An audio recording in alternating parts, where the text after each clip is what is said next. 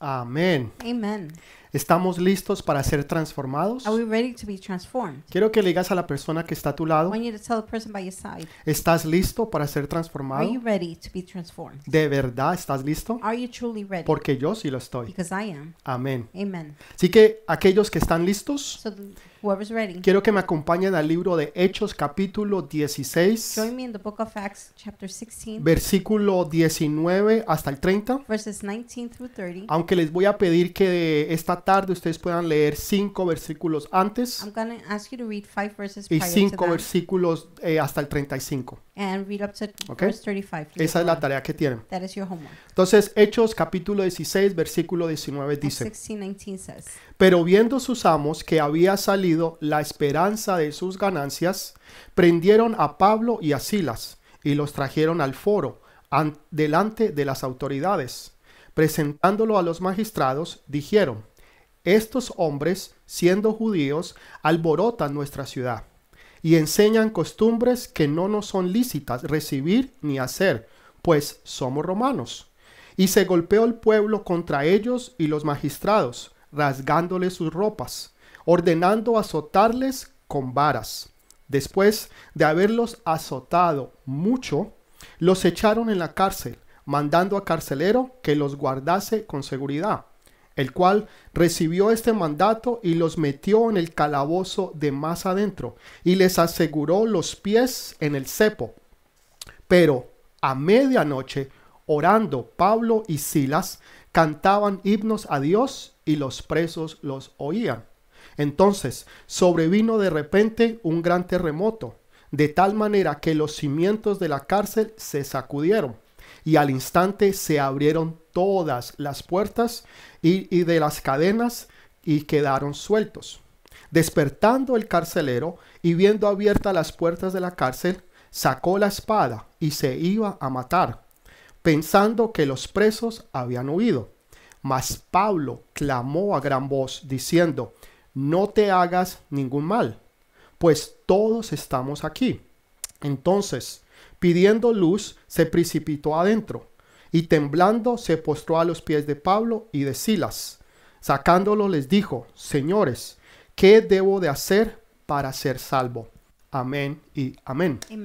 Amen. Hay veces nos sorprendemos muchas veces de la manera en que las personas reaccionan. Many times we're surprised by the way people react. Reaccionan a ciertas cosas que les pueden suceder o pasar, They react to certain things that may happen to them que verdaderamente a uno lo sorprende. that truly surprises you. Por ejemplo, una persona que recibe un gran susto For example, somebody that's that's scared, y, y- y lo que sucede es que se ponen a reír. and what happens is they begin to laugh. Y, y usted se pone, a- usted se pregunta, pero ¿por qué se están riendo? And you ask yourself, why are they laughing? Y se están riendo es de nervios. They're laughing because they're nervous. Y usted tal vez esperaría que ellos reaccionaran de una manera You diferente, probably expect them to react differently, no como la que están reaccionando, not the way they are. que se reacting. están riendo a algo que no tiene que ver con un chiste. They're laughing at something that's not funny. Y uno se, uno se pregunta, pero ¿por qué están actuando de esa forma?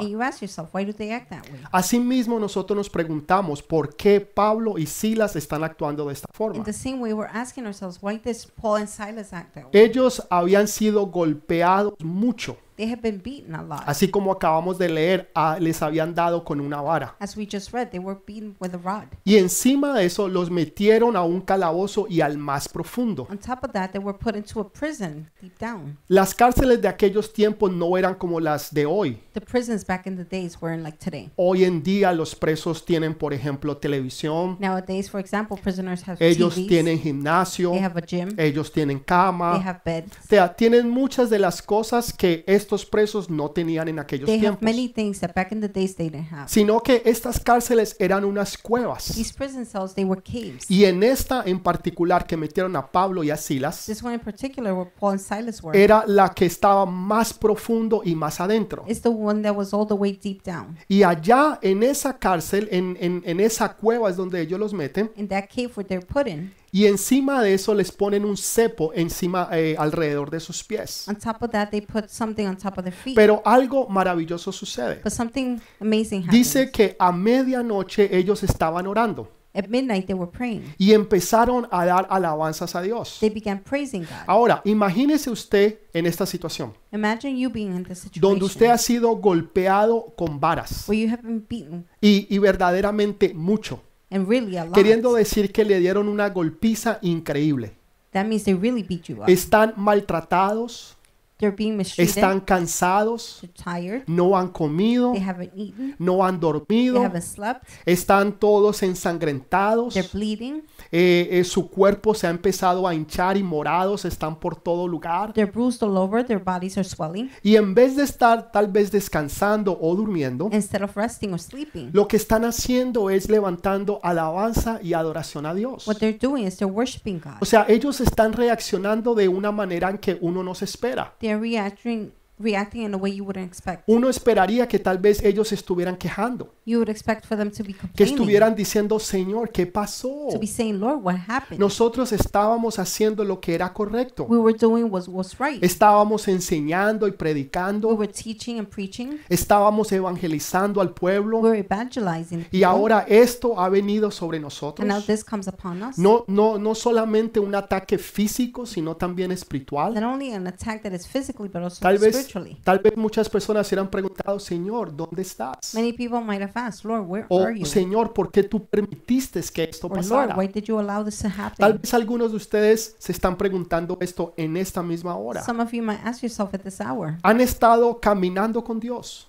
They've been walking with Han God. estado haciendo lo que Dios les pide que hagan. You've been doing what God asked you to Pero do. sin embargo se han encontrado que han sido maltratados. But nonetheless, you find yourself mistreated. Tal vez algunos están sufriendo Some may be suffering o están pasando situaciones bien difíciles en la casa. or going through very difficult Tal vez con su familia o con sus hijos. Maybe with your family, your children. Tal vez una situación económica. Maybe an economical situation. O tal vez ha venido sobre ustedes una Or enfermedad. maybe an illness came upon Y ustedes están preguntando, Señor, ¿qué ha pasado? You're asking, Lord, what has happened? ¿Por qué esto ha sobrevenido sobre mí? Why has this come upon me? Pero la actitud que Pablo y Silas tienen But the attitude Paul and Silas have es una actitud verdaderamente celestial. is a truly celestial attitude. Porque tal vez muchos de nosotros no hubiéramos hecho eso. Many of you us might not have done that. Tal vez nos hubiéramos no solamente We quejado, would have not only complained, sino que nos hubiéramos levantado en aquellos o contra aquellos que nos han hecho we mal. would have rose up against the ones that harmed us. Sin embargo, Pablo y Silas no hacen eso. But nonetheless, Paul and Silas don't Ellos do han this. sido, han sido atacados, They have been attacked. han estado bajo sufrimiento, They've been under suffering. han sido maltratados, They were mistreated. pero ellos están alabando y glorificando a Dios. But they're worshiping and glorifying God. Mire que a mí me llama mucho la atención esto. It really gets my attention. Ellos, Pablo no les dijo, vamos a leer Hechos capítulo 16. Paul didn't say we're going to read Acts chapter Y, y 16. vamos a hacer lo que ellos hicieron cuando estaban en la And cárcel. we're going to do what they did when they were in jail. Porque ellos, o sea, eh, Hechos no había sido escrito todavía. Pero ellos con su vida estaban escribiendo el libro de Hechos. But then with their lives, they were writing the book of Porque eso es lo que nosotros estamos leyendo hoy en día. That's what we're reading nowadays. Estamos leyendo lo que Dios hizo a través de ellos. We're reading what God did through them. Ellos no lo sabían. They didn't know this. Ellos no tenían un punto de referencia. They didn't have a point of reference. Pero lo que sí tenían era una pasión por Dios. what they did have was passion for Que no God. importa lo que yo esté No pasando, matter what I'm going through, no importa la situación que yo no esté viviendo, I'm living, yo voy a adorar y a exaltar el nombre de I will Dios. worship and exalt the name of God Porque Dios sigue siendo Dios because God is still God, independientemente de las circunstancias que yo pueda estar viviendo what I may be going through o de los problemas que yo pueda estar or the pasando. problems I may be going Yo through. alabo a Dios porque Él es Dios. I praise God because He is No God. porque a mí me esté yendo bien, Not because it's going all right for me, sino porque Él es Dios. but because He is Por God. eso nosotros lo alabamos. That is why we worship Him. Entonces ellos empiezan a alabar a So Dios. they begin to praise God. Hay muchas personas there are many people que tratan de imitar a otros o tratan de seguir lo que otros han hecho cuando. Dios está buscando todo lo diferente. Él está buscando que tú seas original, He's seeking for you to be original. que seas tú el que escribas el próximo capítulo del libro de Hechos, de la manera en que tú piensas y de la manera en que tú vives, porque tú no te estás dando cuenta, pero hay otros que están leyendo tu vida. but others are reading your life. Hay otros que están buscando tu ejemplo. Others are seeking your Hay otros que están viendo lo que tú haces o lo que tú no haces. Others are seeing what you do and you don't do. Así que si tú, tal vez sin tú darte cuenta, So without you noticing, tú estás siendo un libro abierto para que otros puedan leer. you're being an open book so others Entonces can read. tienes que tener una mentalidad de reino. So you have to have a mentality of kingdom. Tienes que pensar y ver las cosas como Dios las ve. like Que aún en medio de los problemas y los Even- sufrimientos, Even problems, hay, hay algo importante que es alabar a Dios. there's something important and it is to worship God. Saben, es fácil alabar a Dios It's easy to worship God cuando hay salud, when there's health, cuando hay dinero en el banco, when there's money in the bank. tal vez cuando se compró la casa, Maybe when you bought the house, cuando tú te vas a when you're vacaciones, going on vacation, cuando todo está saliendo bien. when everything's going well. Pero es bien difícil alabar a Dios But it's difficult to worship cuando God no hay salud, when there's no health, cuando se ha perdido el trabajo, when you lost your job, cuando no hay dinero con que pagar las when deudas, there's no money to pay the debts, cuando hay problemas y situaciones que tú estás when enfrentando there are problems and situations you're going y cuando tú no te sientes que you tú don't quieres alabar a Dios. Por eso eh, David decía, alma mía, alaba a Jehová. That is why David said, "My soul, praise God." No le estaba dando una sugerencia, He wasn't giving a le estaba suggestion. dando una orden. He was giving an Le estaba diciendo, alma mía, He was saying, alaba a Jehová. "My soul, worship Porque God." hay veces no sentimos que queremos alabar a Dios. Sometimes if we, we don't want to praise God, Hay veces no sentimos que queremos glorificar el nombre de Dios. we don't feel like we want to praise Him. Porque hemos glorify the pasado name of por God. Tiempos difíciles, because we've been going through difficult por times, maltratos y sufrimientos. being mistreated and suffering. Y verdaderamente lo último que queremos And hacer truly, the last thing we want to do es poder adorar a is Dios. to be able to Pero worship tu God. mejor alabanza, But your best praise, la mejor alabanza que tú le puedas dar the a best Dios praise you could give to God, es aquella que sale del corazón. the one coming from your heart, Es aquella que, que tú le das en los peores momentos de tu the vida. one you give in the worst times of En your los, life, en los momentos más oscuros, in the darkest times, donde tal vez tú no sabes qué hacer. where you may not, not know what to Cuando do, has pasado por sufrimiento, dolor y tristeza. you've been going through sadness, hurt, Y tú levantas una alabanza verdadera, and you raise a true worship, original de parte de Dios. Original from God. Déjame decirte, esa va a ser tu mejor Let me alabanza. tell you, that will be your best Esa va a ser una alabanza que va a traer transformación, That will be the praise that brings que transformation, va a cambiar todo. that will change everything. Pablo no estaba tratando de manipular a Dios. Paul was not trying to manipulate God. Sabe, yo recuerdo en muchos eh, momentos I remember many moments donde yo traté de manipular a Dios, where I tried to manipulate donde yo God. le decía, Señor, si tú me sacas de esta Where I situación, said, God, if you take me out of this Señor, si tú me sacas de este problema, God, if you take me out of this yo, problem, yo te prometo que voy a la iglesia todos los domingos. I promise I will go to church every Yo te Sunday. prometo que voy a empezar a diezmar. I promise I will begin to Señor, yo tithe. te prometo que voy a empezar a, le- a leer la I Biblia, promise I will begin to read the que voy a Bible. empezar a alabar a Dios. I will begin to praise A mí no God. me gustaba alabar. I didn't like to praise. Yo me acuerdo que yo llegaba a la I iglesia remember I would get to church y a mí me parecía aburridor la and I alabanza. thought praise was boring. Yo llegaba muchas veces tarde Many times I went para, late, para no tener que alabar so I wouldn't have to o worship estar en la or alabanza. be in the praise. Pero todo eso ha cambiado but all that has changed. porque yo he entendido que la mejor parte del servicio understand the best part of the es la alabanza y la adoración. Porque en la alabanza y la adoración existe una transformación. Se lo voy a volver a repetir. En la alabanza y la adoración existe una transformación. Algo se va a empezar a transformar en tu vida y eso se va a hacer obvio delante de los And demás. that becomes obvious in front of others. ¿Por qué ellos alababan a Dios? Why did they praise God? Mire lo que segunda de Corintios capítulo 2 versículo 11 dice. Look at what 2 Corinthians 2.11 Dice, says. para que Satanás no gane ventaja alguna sobre nosotros, pues no ignoramos sus maquinaciones. In order that Satan might not outwit us, for we are not unaware of his schemes. O sea, la alabanza es, es un arma de guerra. In other words, worship is a warrior. Es la otra vez, la alabanza es un arma, a weapon of war. Worship is a weapon of war. La alabanza es un arma de guerra. Worship is a weapon of No war. solamente para tú sentirte bien. Not only for you to feel well, No, no, no solamente para entrar tal vez en, you know, sentirte bien en la iglesia, only to feel good in church, sino para hacer una transformación. but to have a transformation. Es una forma de batallar en contra del enemigo. It's a way to battle against the enemy. Porque nosotros entendemos las maquinaciones de Satanás.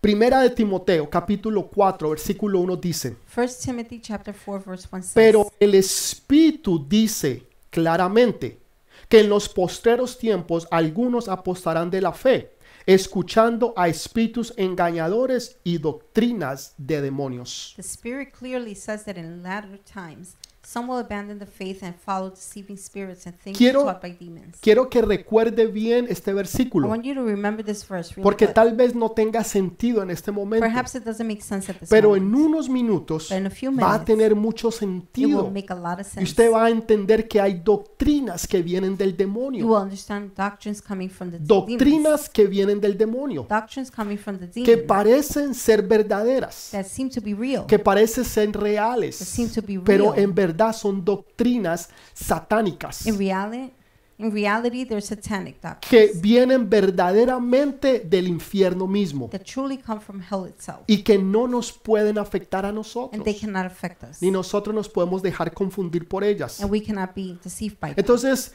Pablo y Sila no estaban tratando de manipular. Paul and Silas were not trying to manipulate, Tal vez a través de la alabanza, la adoración, perhaps through praise and worship, tal vez a través de los diezmos. perhaps through Señor, si yo te doy los diezmos, Lord, if I give you my Señor, eh, yo espero que tú me bendigas en Lord. el negocio. I expect you to bless my business. Dios te va a bendecir God will bless cuando you. tú le das a Dios lo que él, lo que a él le When you pertenece. give to God what belongs Claro to que sí, Of course. pero no tratemos de But manipular let's not try to manipulate o no tratemos de negociar con or Dios. try to negotiate with Dios God. nos bendice porque él es bueno, God blesses us because He porque is él es misericordioso, because He is merciful, porque tú y yo somos sus hijos because you and I are His y porque él children, es nuestro Padre because He's our y él Father, anhela bendecirte. and He longs to bless Él us. quiere bendecirte en todo lo que tú hagas, He wants to bless you in everything. bendecir tu entrada y tu salida You and exit, y él lo va a hacer. and He will do it. Entonces no, no hay necesidad de tratar de So manipularlo. there's no need to try Entonces, Him. ¿por qué ellos lo hacían So how come entonces? they did this then? Ellos no tenían un punto de They referencia. didn't have a point of reference. No tenían Hechos capítulo They 16. didn't have Acts chapter Lo que 16. sí tenían era una pasión por Dios. What they did have was passion for Señor, God. nosotros te amamos. Lord, we love you. Señor, no importa lo que nos haya No pasado. matter what happened, Lord. Señor, nosotros te queremos bendecir Lord, we want to bless y lo hacemos de And corazón. we're doing it from our hearts. Mire lo que dice Génesis capítulo 3, versículo 15. Look what it says in Genesis chapter 3. Y pondré enemistad entre ti y la mujer, entre tu simiente y la simiente suya. Esta le herirá en la cabeza y tú le herirás en el, caña- en el calcañar. And I will put enmity between you and the woman, and the woman your offspring and hers. He will crush your head, and you will strike his heel. La mayoría de las personas The majority of the people piensan que la guerra la inició el enemigo, think war was initiated by the enemy. pero la guerra la inició fue Dios. Dios fue el que dijo desde Génesis capítulo 3 versículo 15, God says from Genesis chapter 3, 15, yo declaro guerra en contra del enemigo. I declare war against the O sea, fue Dios el que empezó a declarar guerra. So it was God who declared war. Entonces el que está siendo acechado es el enemigo, no nosotros. So the one that's being mani- followed is the enemy, not El, el que tiene que correr y irse es él, no nosotros. Y cuando tú entiendes eso, When you understand this, y lo vas a entender un poco más ahora, vas a entender tu posición en Cristo. you will understand your position in Christ. Esto es lo que sucede cuando tú alabas a Dios. This is what happens when you praise God. Primero que todo, revela tu autoridad en el reino de First Dios. of all, it reveals your authority in the kingdom Una of cosa God. es que tú tengas autoridad aquí en la One tierra. thing is having authority here on earth. Tal vez tú eres un jefe, Perhaps you're a boss. tal vez tú eres un líder en medio de tu comunidad, Perhaps you're a leader in your community. tal vez tú eres un líder en tu familia Maybe a leader in your family, o mm, eh, donde tú vives o donde trabajas, where you live or work, en la escuela o en la in universidad. school or college. Y eso es algo terrenal. That is something earthly. Pero otra cosa es tener autoridad espiritual. Another thing is to have authority Y cuando tú alabas a Dios When you worship y God tú entiendes el poder de la you alabanza, understand the power of worship, el enemigo también va a saber que tú tienes the autoridad. enemy will also know that you have authority. Los demonios conocían a Pablo The demons knew Paul y, y- y sabían quién era él. and knew who he was. Por eso cuando alguien trató de echar demonios That is why when somebody tried to y cast no out tenían demons autoridad, and didn't have the authority, dice que uno de los demonios saltó encima de él one of them jumped on top o, of o- him o de ellos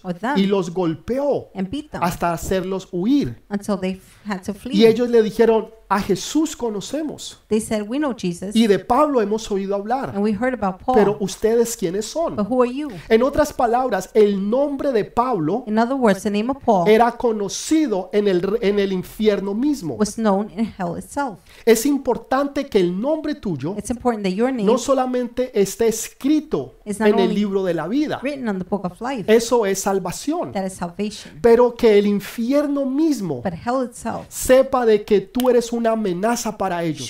know that you're a threat to them. Cuando, cuando el enemigo te ataca, When the enemy attacks cuando you, el enemigo te ataca a ti, a tu when the familia, enemy attacks you and your family, es porque tú te has convertido en una amenaza para él. because you have become a threat Cuando to el him. enemigo te deja a ti quieto, When the enemy leaves you alone, cuando el enemigo no te ataca, when the enemy doesn't attack cuando you, tú no tienes problemas y situaciones sobre tu when you don't vida, have problem situations upon your es life, porque tú no te has convertido it's because you haven't en turned una amenaza para el enemigo. into a threat to the Pero enemy. cuando tú eres una amenaza But para when el you're a enemigo, threat to the enemy, donde quiera que tú vayas, wherever you go, si tú estás en la universidad, if you're in college, tú eres una amenaza para el enemigo. you're a threat to the Si enemy. tú estás en el vecindario con los amigos, you're in the neighborhood with your debes de friends, ser una amenaza para el enemigo. you're an, an you're a threat to the En tu enemy. casa debes de ser una amenaza home, para el you should be enemigo. a threat to En the la enemy. iglesia, una amenaza In para el church, enemigo. a threat to the enemy. ¿Por qué? Why? Porque tú estás cobrando lo que le, quitándole al enemigo lo que el enemigo se robó. Because you're taking away from the enemy what he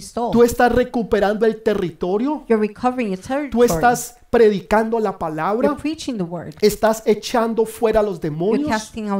Estás imponiendo las manos sobre los enfermos. Estás predicando la palabra de Dios.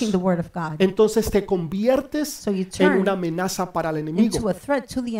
Usted sabe que yo he tenido, bueno, demonios I have had demons hablarme a través de personas speak to me through people y, y decirme te odio, maldito, and say to me, I hate you. y te quiero y te you. vamos a matar. We hate you and we're to kill you. Porque hemos sido como iglesia amenaza y seguimos siendo para el enemigo. Because as a church we have been and we are a threat to the Así enemy. tienes que ser tú. That's how you should Tú be. necesitas ser una amenaza para el You should enemigo. be a threat to the enemy. Que el enemigo sepa quién eres That tú the enemy knows who you y are que conozca tu nombre. and to know your name. Porque tú tienes autoridad en Because you Cristo have authority in Jesús. Jesus Christ. Porque tú eres un hombre, una mujer de reino. Because you're a man, woman of Porque tú eres esa nueva generación del vino You nuevo are the new generation of new que vas a conquistar y a escribir la You historia. will conquer and write the story. La historia no se ha The terminado. story has not ended. La iglesia The continúa church continues. y el libro de Hechos the todavía no se ha cerrado. Has not been closed. Ustedes son los que van a escribir los próximos You will capítulos. write the next chapters. El capítulo 30, 29, 31, Chapter 32 29, 30, 31, del libro de 32. Hechos.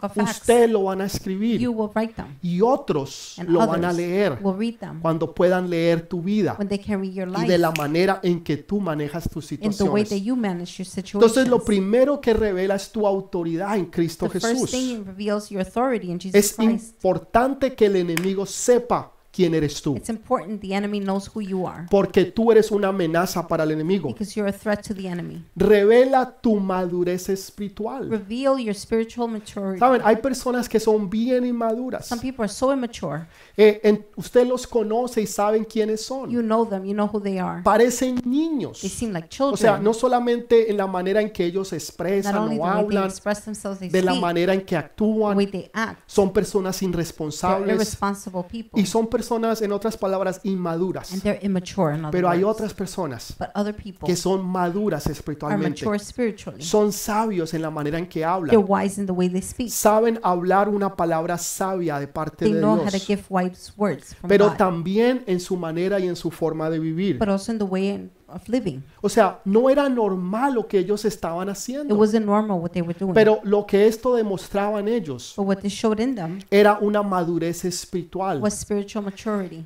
Saben, el cristiano verdaderamente se conoce The Christians really known cuando nosotros estamos en aguas calientes. when we're in hot water. Cuando nosotros estamos en aguas When calientes we're in hot water, es cuando verdaderamente se conoce el sabor nuestro. that's when you really truly know our flavor. ¿Qué quiero decir con esto? What, what am I saying with Si, this? si usted coge una bolsita de té If you take a tea bag y esa bolsita de té And the no, tea bag. no tiene um, el no, no tiene la parte que dice qué sabor es. Usted la coge flavor, y usted la mira, you take it, you look at it, pero usted no sabe qué es el sabor que tiene. but you don't know the flavor. Solamente cuando usted la introduce en agua Only caliente when you dip it in hot water, es que el sabor de adentro that's when the flavor sale hacia afuera. comes out. Ahí es cuando el verdadero cristiano se conoce. Cuando tú estás en una situación difícil, cuando has sufrido, cuando te han atormentado, cuando te han despreciado, ¿qué es lo que sale de ti? You? O sea, ¿cuál es tu madurez What espiritual? is your spiritual maturity? ¿Estás renegando? Are you complaining? ¿Estás cuestionando a Dios? Are you questioning God? ¿O, o simplemente le estás dando gracias Or a Dios simply giving thanks to God en alabanza y in en worship adoración? and praise? ¿Por qué? Porque eso es lo que está dentro de Why? ti. Because that's what's within you. Entonces, sirve de testimonio para otros. So it's a testimony for La, others. la gente te verá en situaciones difíciles People will see you in difficult y esperarán una reacción, and will expect a tal vez reaction, igual o similar a, a la de ellos, perhaps the same or similar to pero them. se dan cuenta que no. but they realize Se that dan no. cuenta que tú, en vez de quejarte, They realize that you, instead of complaining, empiezas a adorar. you begin to worship. En vez de estar peleando con, con los hermanos, brothers, con los amigos, friends, con la gente y las personas, tú estás alabando y glorificando a Dios. Y los que están a tu lado dicen, pero ¿por qué él hace eso? saying, O sea, era para que estuviera verdaderamente, truly, verdaderamente, tal vez, you know, eh, en tristeza, sadness, en llanto, crying, en ruina. Pero sin embargo está en victoria y alabanza. but instead he's in victory and praise. Esto no es This is normal. not normal. Debería de estar llorando. He should be crying. Debería de estar he should be quejándose. complaining. Debería de estar he should be cuestionando. questioning. Sin embargo, está alabando. he is worshiping, Están glorificando el precioso nombre de the Jesús. precious name of Jesus. Revela entonces lo que hay en Then it nosotros. reveals what's in El sabor de quienes the somos flavor of who y we cómo are, nosotros verdaderamente nos and comportamos. how we truly behave. La prueba que tú menos esperas, The test you least expect, esa es la que te va a coger por sorpresa. that one will surprise you. La prueba que tú menos esperas, Trial, esa es la que te va a coger de sorpresa. Por eso como hombres y mujeres de Dios debemos de estar preparados. Jesús dijo, en el mundo vas a tener aflicción, Jesus said, "You will have afflictions in the pero no temáis, porque yo he derrotado al mundo. Quiere world." decir de que vas a tener adversidades, pero tú puedes estar seguro de que todo va a estar that bien, everything will be de que tú tienes la victoria, que aunque pases por aguas no te vas a Even ahogar, if you go through waters, you will not que aunque pases por el fuego no te vas a quemar. Entonces tú tienes esa seguridad en Cristo Jesús, so you have that assurance in que aún en medio de la prueba todo va a estar that even bien. in the midst of trials, you will be fine. Tal vez algunos dirán, pero pastor, Some may say, but pastor, tal vez eso está bien para los grandes hombres y mujeres de Dios, hombres y mujeres de Dios de fe, men and women of faith, grandes hombres y mujeres de great Dios. men and women of Tal God. vez como Abraham, like Isaac, Abraham, Moisés, Isaac, David. Moses, David. Pero, ¿qué pasó para mí? But what about me? Saben, hay dos cosas que yo quiero que tú entiendas aquí. There are two things I want you to understand. La primera, el apóstol Pablo y The Silas first one, Apostle Paul and Silas pasaron por sufrimientos y padeceres, went through sufferings pero porque el nivel de espiritualidad que ellos tenían, because of the level of spirituality el nivel they de espiritualidad que ellos tenían. O sea, eran had. personas espirituales. They were spiritual people. Entonces, la prueba vino espiritual. So trial was ¿Por spiritual. qué estamos pasando esta situación? Why are we going through this situation? Todo esto empezó All this began porque ellos echaron fuera un demonio. because they casted out a demon. Nosotros no lo leímos. We didn't read it. Por eso les dije que leyeran cinco versículos antes. That is why I said to read the five previous Todo verses. esto empezó All this began fue porque una jovencita because a young lady que tenía un espíritu de adivinación that she could um, read fortunes, y, y- y un espíritu de adivinación a spirit of reading fortunes, y o- específicamente un espíritu de pitón specifically a spirit of Dice la Biblia, the Bible says, venía detrás de ellos will come behind them. y decían estos son hombres de Dios They said, These are men of God, del Dios verdadero y viviente from the true and living God, que nos muestran la verdad para ser salvos teaches us the truth to be saved. y después de muchos días After many days, en que esta jovencita lo seguía where the young lady was y them, repetía estas mismas and palabras repeated the same words, Pablo regresó hacia ella Paul went to her y le dijo al demonio, sal de ella and said to the demon, Come out of en her el nombre de in Jesús. the name of Jesus. Y el demonio salió. And the demon came out. Pero lo que ella estaba But diciendo what she era, was saying era verdadero. was true. Ellos eran hombres del Dios They Altísimo were men from the high God que predicaban al Dios verdadero that preached the true God. y que a través de su And predicación through their la gente podía sermons, llegar a la people could salvación. to salvation. Entonces, ¿qué era el problema entonces? So what was the problem then? Si ella estaba diciendo algo que era verdadero. She was saying something that was true. Las circunstancias y los problemas vinieron Circumstances of problems came por las cosas espirituales que ellos estaban haciendo. due to the spiritual things they were doing. Todo esto empezó por hacer las cosas correctas, by doing the right things. no porque ellos estaban usando drogas, Not because they were using drugs. no porque ellos estaban robando y matando. Not because they were stealing. Ellos and estaban haciendo las cosas del reino. They were doing things of the kingdom. Quiere decir que cuando tú haces las cosas del reino, that means when you do things of el the kingdom, enemigo se va a levantar. the enemy will rise up. Situaciones difíciles van a venir Difficult situations will come porque tú te conviertes en una amenaza because para el, enemigo. a threat to the enemy. Pero aquí hay otra, otro sufrimiento But here's another suffering que viene al carcelero. That comes to the jailer. Porque el carcelero pasa una situación. The jailer goes through a situation No porque él haya sido una persona espiritual, not because he had been a spiritual porque él person, no lo era, because he wasn't, sino que por las circunstancias pasó una situación but difícil. because of the circumstances he went through a difficult situation. Cuando Pablo y Silas alababan a Dios, Paul and Silas worship God. dice que hubo un terremoto says there was an que earthquake no solamente sacudió las paredes de aquella that cárcel, not only shook the walls of the jail, the sino que hizo que todas las puertas se it abrieran. made all the doors open up. Escúchelo bien, Listen carefully. todas las puertas se abrieron. single door was open. ¿Qué, qué hizo que las abriera? What made them open? Había una llave. There was a key. La llave era la alabanza y la The adoración. key was the worship and praise. La alabanza y la adoración Worship and praise van a abrir todas las puertas que para ti nunca se te han will open abierto. all the doors that didn't open for you. Hay un secreto. Hay una bendición en la alabanza y la adoración. Es una llave que abre todas las puertas. Ellos estaban alabando a Dios en el momento menos in oportuno, cuando estaban en el en dolor, cuando estaban en tristeza, golpeados, estaban todos ensangrentados, moreteados, después de una golpiza que les habían dado, After the beating they had God. lo que produjo en ellos fue una What alabanza y produced in them adoración. was worship and Y esa alabanza, That worship, esa adoración that praise, hizo que todas las puertas se abrieran. made all the doors open. Hay puertas que a ti no se te han The abierto doors that have not opened for you porque tú no has aprendido a adorar a Dios. because you haven't learned to worship Sí, God. sí, tal vez vayas a la iglesia, Yes, yes. Maybe tal you go to vez church. repites las palabras que el grupo de alabanza están cantando, pero no está saliendo del corazón. No es una alabanza genuina.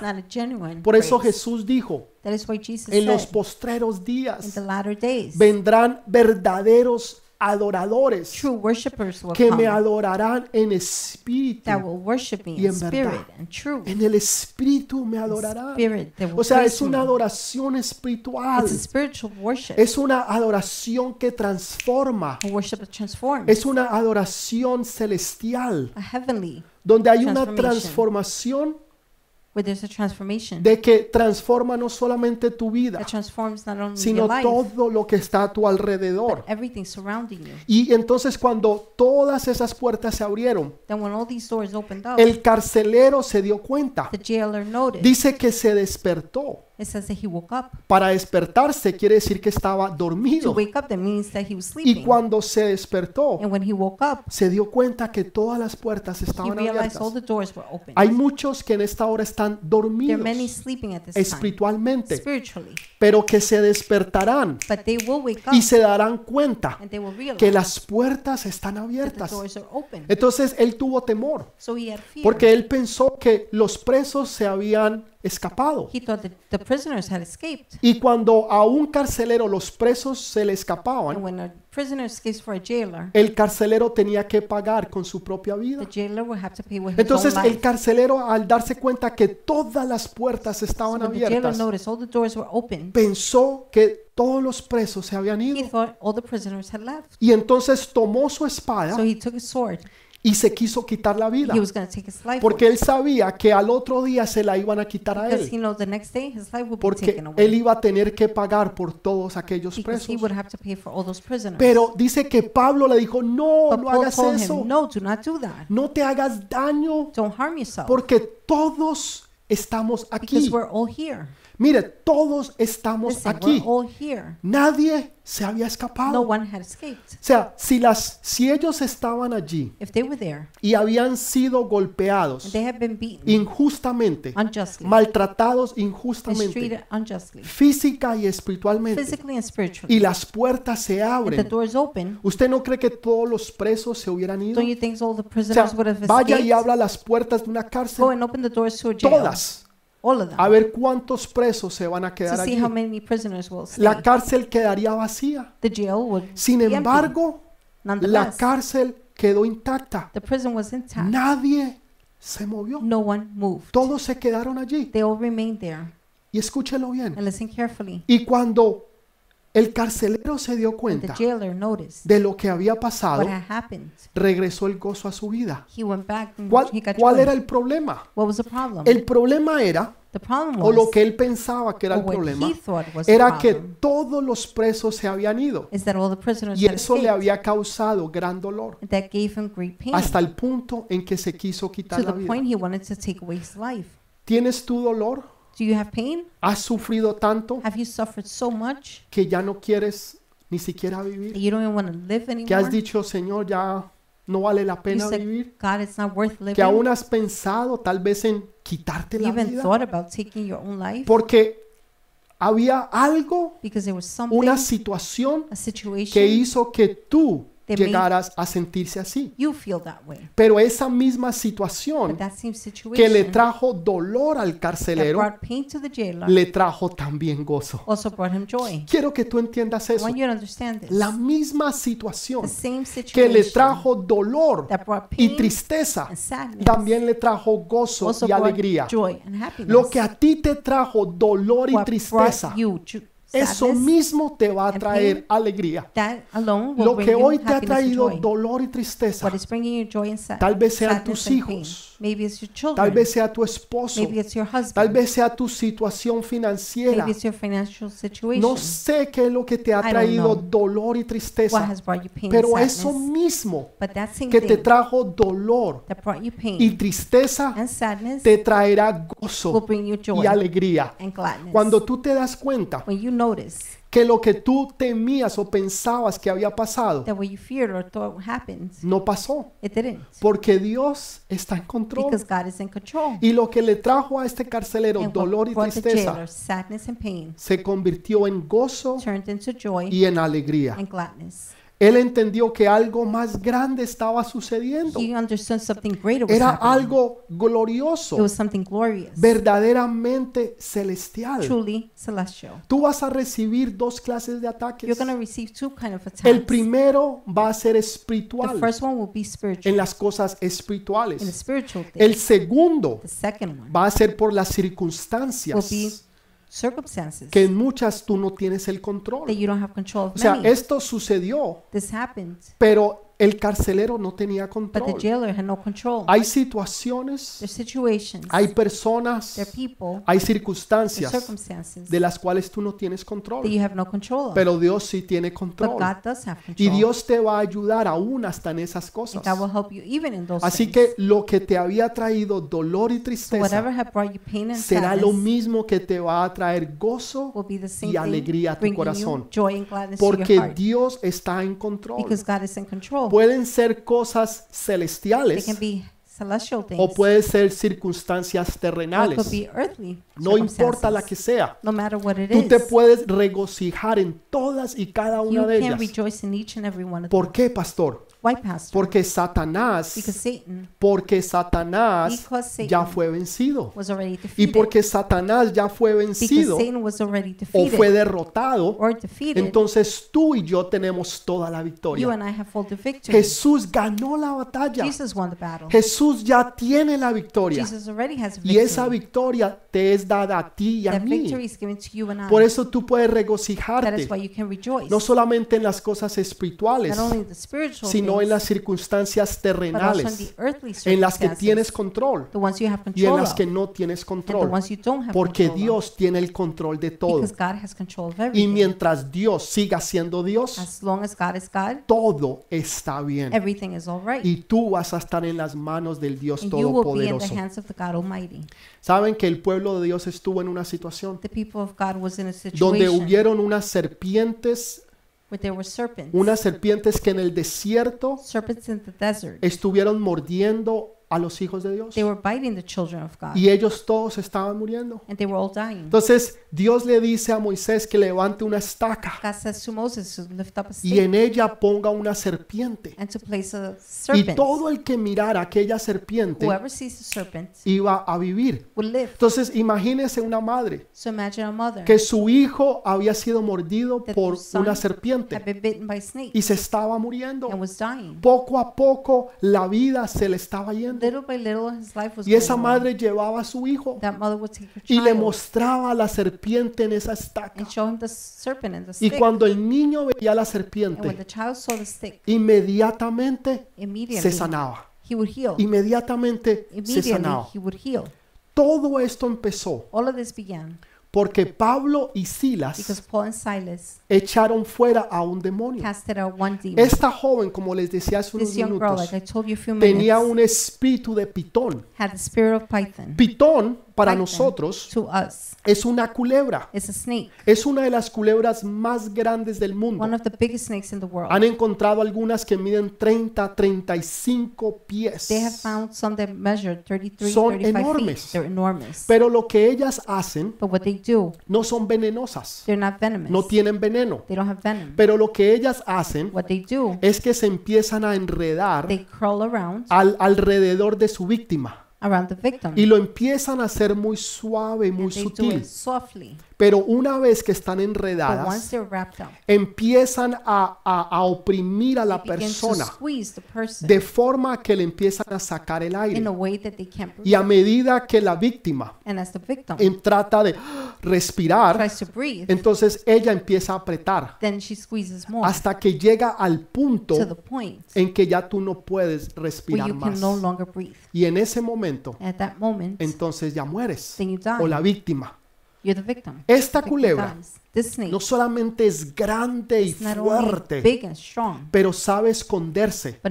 Porque sabe camuflarse en medio del bosque o donde quiera que ella esté. O sea, es muy sutil y es muy fuerte. Esa culebra de pitón. Me llama mucho la It atención really calls my attention que durante el último año that during the last year nosotros hayamos estado tratando con un virus we were dealing with a virus que ataca el sistema pulmonar that attacks your pulmonary respirativo. system, y que respiratory. hace que poco a poco It makes you little by little, las personas no puedan respirar people cannot breathe hasta el punto to the point en que pierden la vida. where you lose your life. Y cuando la Biblia dice que este espíritu de pitón the Bible, when it says the spirit es la Python única parte en toda la is the Biblia only part in the whole que Bible identifica la clase de demonio that que es. identifies the kind of demon it O is. sea, tiene que haber algo más allí. There has to be something more there. Saben, hay, hay algo que quiero enseñarles por unos There's minutos. something I want to teach you for a few minutes. Había en los tiempos antiguos, In the other times, allá en Grecia, in Greece, había una ciudad que se llamaba Delphi. there was a city called Delphi. Esa, esa ciudad era muy conocida The city was well known porque había un templo dedicado a Apolo. because there was a temple dedicated to Apollo. Apolo, se, eh, según los griegos Apollo, according to the o Greeks, la mitología griega, or the Greek mythology, había sido un gran cazador had been a great hunter que había matado a una serpiente who had killed pitón enorme y grande. enormous and big. Y donde él la mató, And where he killed it,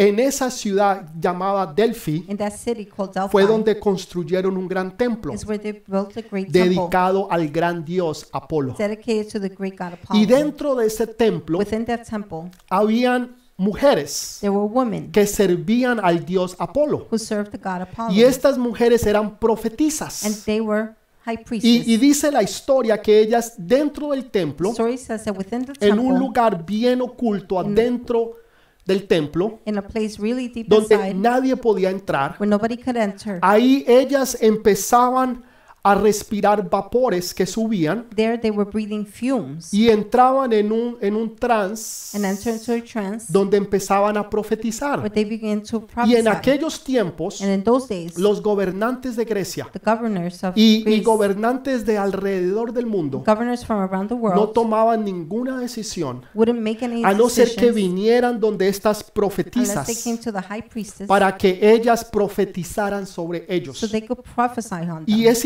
interesante que ella estaba sentada en una silla It's interesting, she was sitting on de tres patas with three legs que formaba que un triángulo. ¿Ustedes han visto en algunas religiones un You triángulo? have seen some religions with a triangle. Casualidad no es ninguna casualidad.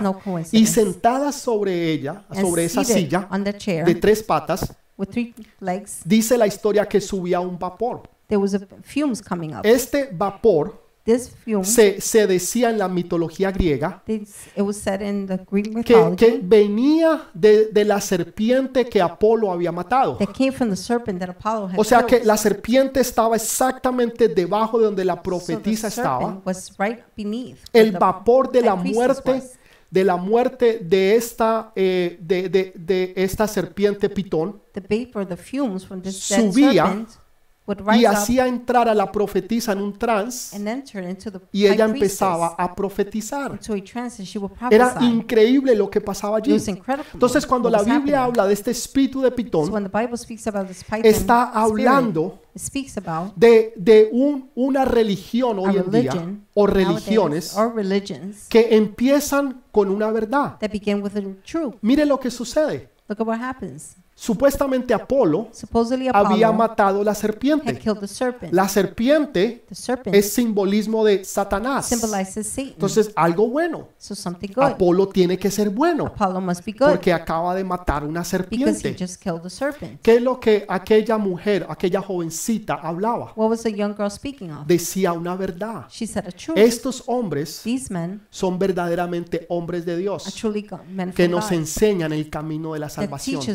Salvation. Toda religión falsa All false religion siempre tiene una verdad. always has the truth. Siempre. Always. Usted podrá encontrar una You verdad can find the truth dentro del resto de las within mentiras. the rest of the lies. Entonces nosotros no podemos aceptar we esas cannot mentiras accept those lies porque nosotros somos una generación del because vino we are nuevo. a generation of the new one. Somos esa generación que somos llenos del Espíritu we are the Santo, generation that is full of the Holy Spirit. que no entramos en un We trance do not enter into a demoni- trance, de- demoníaco, into a demonic trance, sino en, el, en, en la, en lo que es el Espíritu Santo. but we do it with the Holy Cuando el Spirit. Espíritu Santo empieza a activar When tus the Holy dones Spirit begins to activate y tú your empiezas gifts, a profetizar, you begin to prophesy, no por una serpiente, not because of a serpent, sino por el Espíritu Santo de Dios, Spirit of que God. te muestra y te enseña lo que Dios va a hacer y que nos ayuda a nosotros a ser guiados. to be guided. El enemigo siempre quiere tener una imitación barata de las cosas verdaderas y reales de Dios. Siempre usted va a encontrar una imitación barata de las cosas verdaderas de Dios. Me llama la atención cuando yo veo las personas en la televisión que hablan sobre o predicen lo que va a suceder. Predict what will happen, porque ven los planetas, las alineaciones del- de, de los diferentes planetas. y ellos o los que hacen los or horóscopos y ellos dicen cosas que son falsas, false things, cosas que son verdaderamente demoníacas, things that are really pero en demonic. medio de eso hablan de Dios But in the midst of that, they speak about y, God. y terminan diciendo Dios los and they bendiga. finish saying, God bless Y dentro de lo que ellos dicen, Within what they're saying, dicen cosas de Dios they say things from que God son verdaderas. that are true. Déjame hacerte una pregunta. Let me ask you a question. Si tú tuvieras if you had una botella de agua, a bottle of water, ¿no? Eh, de esas botellas de agua que ustedes compran, the ones you buy, agua muy fina, importada desde really Europa, imported from Europe, y yo le dijera a usted, ok, usted tiene esa and I was botellita, to tell you, all right, you have that bottle, usted se tomaría esa botella you would drink that si bottle. yo cogiera una gotica if I took a drop de agua de un inodoro of water from a toilet de que está en un lugar público that's in a public y place, yo le echara una gotica a esa botellita de agua y yo la revuelvo y se la doy, ¿usted se tomaría esa agua? would you drink that water? Claro que no. Usted me diría, pastor, está loco. ¿Cómo me voy a tomar yo esa agua? Y yo le dijera, pero es que solamente una gotica. Que no, es, esa gotica ha dañado todo el resto del agua de esa botella. Es exactamente lo mismo. Exactly. Cuando el enemigo toma una verdad de Dios God y coge y pone alrededor las mentiras de Satanás. surrounds it with the lies from Entonces, Satan. lo que Dios nos está diciendo a So nosotros es de que hay uno que vino y derrotó a la serpiente y la hizo en la cruz del Calvario, dando su vida por nosotros. Jesús de Nazaret, Él es el verdadero Dios. Él fue el que derrotó a Satanás, a la serpiente antigua, triunfando sobre ella en la cruz del Calvario. Por eso nosotros tenemos una victoria, porque Jesús ya lo hizo todo. El enemigo trata de hacer una imitación. y la gente sigue creyendo. Y lo siguen haciendo. Pero Dios está levantando esa generación. Dios está levantando una generación del vino nuevo. Una generación que le cree verdaderamente a Dios. y que no se van a dejar enredar and they will not be confused por una serpiente by a pitonita, serpent, por una, por una serpiente en una relación, in a relationship, en un trabajo, in a job, en una in a situación. situation. El, el enemigo te enreda The enemy wraps de forma que tú no te puedes mover. in a way that you cannot move. Algunos de ustedes, Some of you, hace unos meses atrás, months back, estaban llenos del poder de Dios. full of the power of God, Profetizaban y tenían sueños, prophesied and had dreams, tenían visiones, visions. hablaban en lenguas, tongues. estaban verdaderamente apasionados por Dios, passionate for God, pero se dejaron enredar but you let yourself be en las manipulaciones del enemigo, tal vez en una mala relación, perhaps in a bad tal vez relationship, con una mala amistad, perhaps with bad en un trabajo, en una, en no sé, en diferentes situaciones. different situations. Y el enemigo te ha And enredado. the enemy has wrapped y ahora poco a poco little by little, ha empezado a que el aire the air empieza a salir de tu vida. comes out of your life. Porque esto es importante, Why is pastor. this important, Pastor? En una ocasión Jesús On one occasion, les Jesus dijo a los discípulos, said to the disciples, recibid el Espíritu Santo. Receive the Holy ¿Y qué Spirit. hizo él? What did he do? Sopló. He blew, Significativo del Espíritu signifying the Santo. Holy Spirit. Cuando Dios crea al hombre, When Adán, Jesus creates man, cuando Adam, Dios lo crea, when God created hizo him, una creación he perfecta. made a perfect Todo creation. lo que él hizo, Everything he él did, lo habló. He spoke. Hágase los cielos, Let the cielos se heavens hizo. be done, the Hágase el done. universo, Let el the universo universe be done, the universe was Hágase done. todo, lo hizo, Let lo it be habló. done, he spoke it Lo all. único que él no habló The only thing he didn't y speak, lo hizo con sus propias he manos made it with his own fue al hands, hombre was y man. lo creó, He created him, pero no tenía vida. but he didn't have life. ¿Qué hizo Dios? What did God do? Sopló. He blew. Y en el momento en que sopló, And in the moment that he vino blew, vida life sobre Adán. came on. El soplo Adam. Es, es significativo del Espíritu Santo. Blowing signifies the Holy Lo que Spirit. esta serpiente hace What the serpent es poco a poco is little by little sacarte el aire al Espíritu Santo que tú has take away tenido the dentro de air, the ti. Holy Spirit you have Y within empieza a you, hacerlo de una manera muy sutil, and does it in a subtle donde way tú ni siquiera te das cuenta where you cannot even que esa that serpiente that serpent te tiene rodeado, has you wrapped up, te tiene rodeado y te empieza a has you wrapped up manipular and begins to manipulate y te you, empieza a contraer así de esta forma donde tú no te puedes ya ni mover. Pero Dios está haciendo algo nuevo. Dios ya derrotó a esa bendita serpiente y ahora tú puedes estar libre. Mire lo que sucede aquí. Y ya, ya, ya vamos a terminar. We're almost done. El, car- el carcelero es transformado. Ahora se convierte. Su familia se convierte. Los, los otros presos de toda la cárcel se convirtieron. Todos ellos se All of convirtieron. them were converted. Hubo una transformación a causa de la adoración. La adoración no solamente te abre Worship puertas, not only opens doors, pero trae transformación a tu vida y a los que están a tu alrededor. Hubo una transformación was a transformation. que ellos mismos ni se daban They cuenta, themselves didn't pero todo empezó en una alabanza, all began with no en una queja, with no en un cuestionario a Dios, pero en una alabanza de corazón. La alabanza transforma. La alabanza trae puertas que se van a abrir. ¿Cuándo sucedió esto? Sucedió a la medianoche. It happened at midnight. La medianoche es las 12 Midnight de la noche. is 12 a.m. Es el momento más oscuro de toda la noche. Pero también es el momento donde empieza un nuevo día. ¿Qué quiere decir esto para nosotros? Quiere decir que Dios está levantando una nueva generación que sabe y entiende cómo adorar a Dios. Una, una generación que lo adora en espíritu y en verdad. Una, una generación que va a traer transformación. Pero hay un cambio But there's a a la, change a la medianoche at midnight en alabanza a in Dios. Cuando God. tú lo empiezas a alabar, cuando Him. tú empiezas a darle la gloria when a Él. ¿Sabe cuál fue el error que cometió Satanás? You know what was the mistake Satan? No fue encarcelar a It Pablo, wasn't to put no, Paul in jail. no fue haber encarcelado a Silas, It wasn't to put Silas in sino jail, haberlos puesto but to juntos. put them together. Porque hay, donde hay dos o tres en su nombre, in déjeme name, decirte, todo va a cambiar. me tell you, everything will change. Tú necesitas a Pablo y a Silas a tu lado. Personas que van a estar contigo en las buenas y en las People malas. Mire que Silas estuvo ahí con Pablo.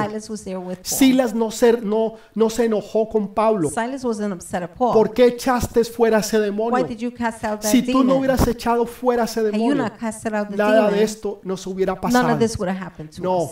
No. Dios va a poner gente a tu God lado que en las buenas y en las malas van a estar in contigo. times En los you. altos y en los bajos. Cuando hay victorias y hay derrotas, esos no se apartarán de ti. Esos serán esos hombres y mujeres fieles a tu lado que Dios ha puesto en tu vida para que tú puedas continuar haciendo tu obra. Estuvieron ahí. They were there. ¿Cuándo fue eso, When pastor? was this, Pastor? Esa generación That generation empezó a las 12 de la noche. began at midnight. Este año es un año de This year transición. is a year of Es un año de cambios. Es un año donde Dios está levantando una nueva a generación. year where God is raising a Pero- new generation. Mire lo que sucedió aquí. But look at what happened here. Cuando todo se abrió, When everything opened, cuando las puertas estaban the doors were abiertas, open. Cuando ellos podían haber salido, When they could have gone ellos out, se quedaron allí. they remained there. Y, y ustedes van a terminar de leer la historia esta You're tarde. Y leerán que Pablo les dijo, no, said, no, no, no, ustedes, ustedes no nos van a sacar por la puerta de atrás. you are not taking us through the back Los door. que nos pusieron aquí The adentro, ones that put us que here, ellos vengan y nos vean. let them come and see Y así fue. Los magistrados The magistrates que los pusieron y golpearon a Pablo y a Silas tuvieron que venir y verlos. Ellos no salieron por la puerta de atrás. Ellos salieron por la puerta de adelante. left through the front door. Pastor, ¿por, por qué esto es importante?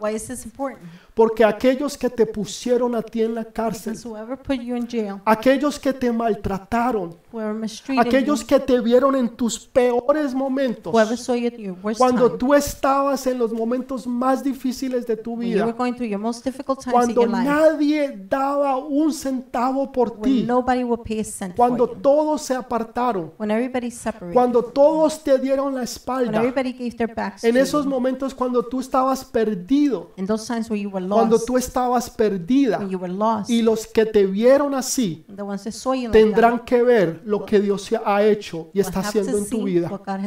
O sea, todos ellos tienen que ver lo que All Dios ha hecho en tu vida.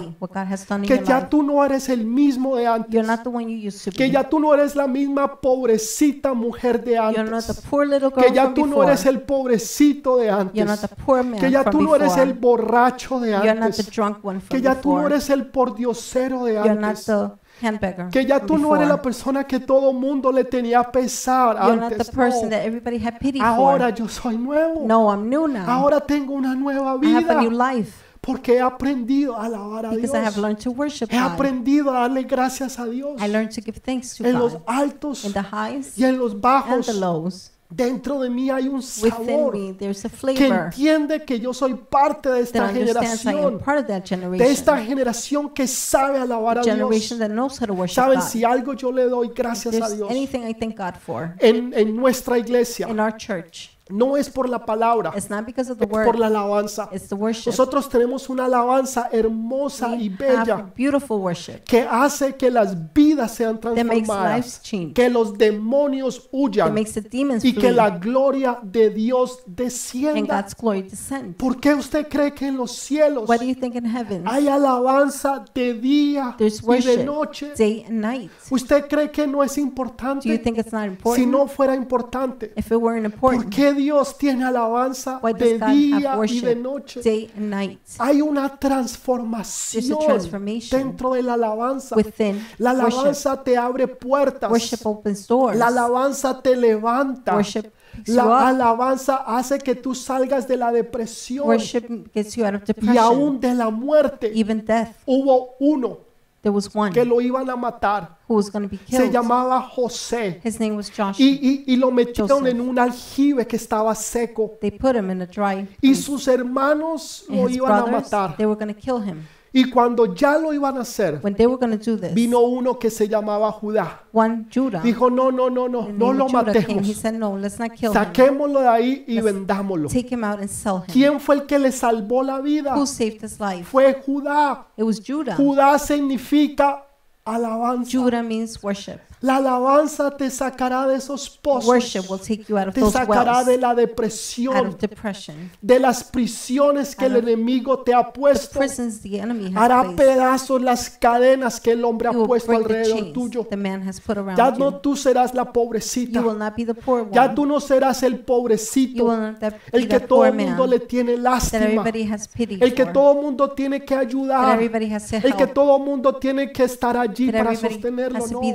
Them. Los que me vieron en mis peores momentos, The ones that saw me in my que worst vengan y me vean en mis mejores let them momentos, come and see me in my porque best así times, Dios se lleva toda la gloria. God gets all the Que yo ya no soy el mismo que yo era the same antes, one I used to be. sino que Dios lo ha hecho en mí. God has done Vean it que ya no estoy enfermo, Look, I'm not sick porque anymore Dios me ha dado la because God sanidad. has given me. Ya no soy un healing. pordiosero, I'm not begging porque anymore Dios me ha bendecido. because God has blessed Ya me. yo no soy la persona que antes no tenía hijos, I'm not the person that you didn't porque have ahora kids yo tengo muchos. because I I have many. Voy a terminar con esto. I'll finish with this. Isaías capítulo 53 Isaiah 53 habla del sufrimiento, el dolor que pasó speaks Jesús. about the suffering Jesus went through. Estamos hablando toda, es- toda esta mañana We're speaking all this morning de sufrimiento of suffering y dolor. and pain. Eso fue Isaías That was 53. Isaiah 53. Pero por ese dolor, But because of that por pain, ese sufrimiento, because of that suffering, viene Isaías Isaiah comes, 54, 54 que dice,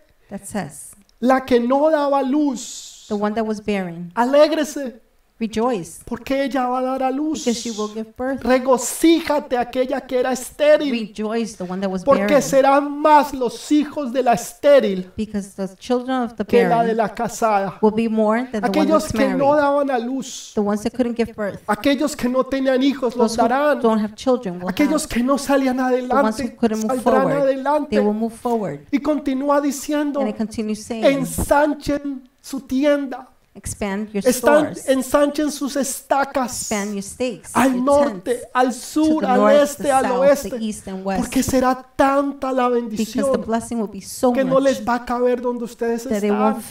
Necesitan empezar a You need ensanchar, to expand. necesitan empezar a You need expandirse, to expand. Porque todo ese sufrimiento because all that en la alabanza in worship se convertirá en will victoria turn into victory. y se convertirá en abundancia will para turn into ustedes. this Por eso está Isaías That is why 53. Isaiah 53 is there. Sufrimiento, dolor y tristeza, Pain and sadness pero que se convierte en victoria, that turns into victory en regocijo y alegría, and gladness porque ya Jesús because lo hizo todo en la cruz del Calvario. did it all on the cross of the Calvary. Por eso nosotros creemos en Jesús y That no en Apolo. believe in Jesus and not in Apollo. Por eso sabemos que esa serpiente ya That fue derrotada, de que no nos va a sacar el aire el It Espíritu Santo, not take out our air, que no nos va a poder enredar It will not be en situaciones, Will not wrap en trabajos, situations, aún hasta, aún hasta, hasta en doctrinas even falsas false doctrines. que empiezan y tienen algo de verdad,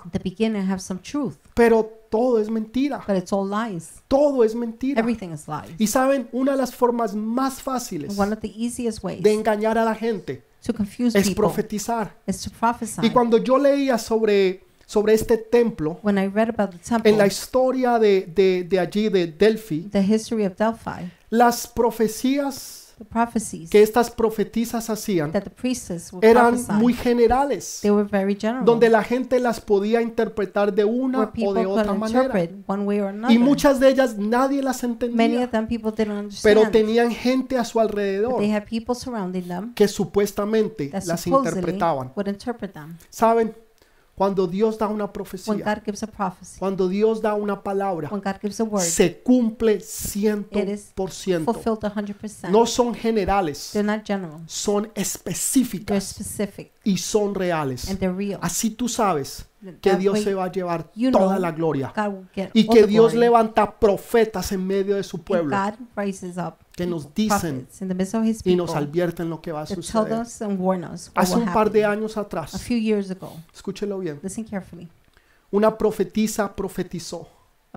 Dios le mostró un sueño God showed her a dream, y ella profetizó. and she prophesied. Y, y recuerdo que ella vino donde mí y me dijo el sueño. I remember she came to me and told Me dijo lo que había sucedido, She said what had lo happened, que iba a pasar. what will happen. Yo fui delante de esta I persona, went before this de la cual el sueño había, Dios había profetizado. where the dream God had Y le prophesied. dije exactamente And I said lo exactly que Dios había dicho. what God said. Tres pasos Three steps. exactos, exactly. precisos Precise y and específicos.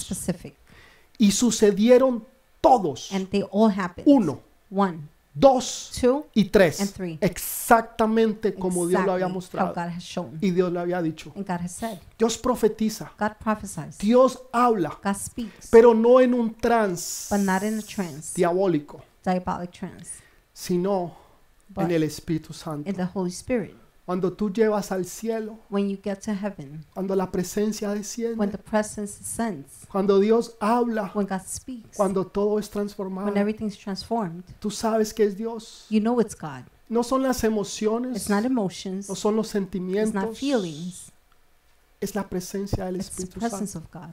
Y tú sabes And you know que es verdadero that it's true y es real. and it's real. Yo le puedo dar muchos ejemplos I can give you many examples donde Dios habla y muestra, where God speaks and shows, donde Dios nos prepara. where God prepares us. Hubo una hija aquí en casa. There was a daughter Cuando here at digo home. casa, digo la iglesia. When I say home, I say Habíamos predicado de, de, de un- de una mujer que había perdido el hijo from a woman that had lost a child. y hablamos ese domingo sobre And eso. we spoke that Sunday on that. Ella llegó ese día a su casa, She went that day, she went home encontró a su hijo muerto, and found her son dead. pero ella sabía ya But she knew already porque Dios la había preparado. because God had prepared. ¿Sabe? Dios te prepara. God prepares you. Dios te habla y te muestra God muchas speaks cosas. to you and shows you many Dios te things. está hablando hoy. God is speaking to you today. No es casualidad que tú estés con It's no nosotros. coincidence that you're with Porque us. tú eres parte de esa nueva You're part generación. of that new Esa generation. generación que empezó a la The medianoche. generation that began at Una, midnight. u- una generación que se levantó A generation that rose para poder poner bajo nuestros pies el espíritu de Pitón.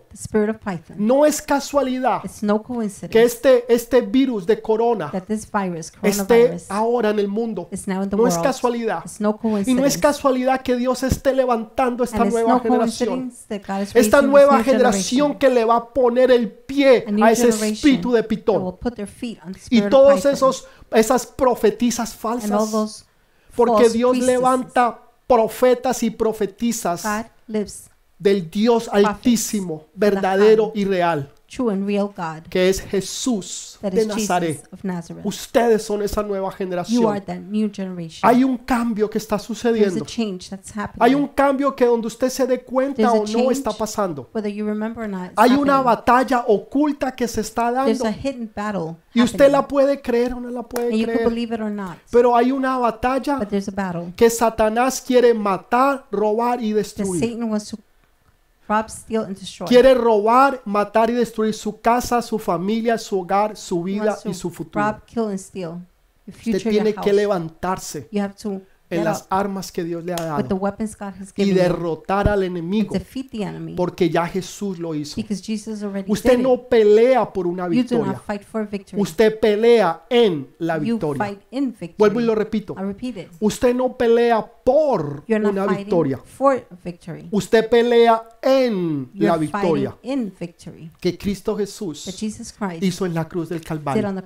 Por esa razón usted tiene la victoria. Usted no está victory. Peleando para conseguir una You're victoria.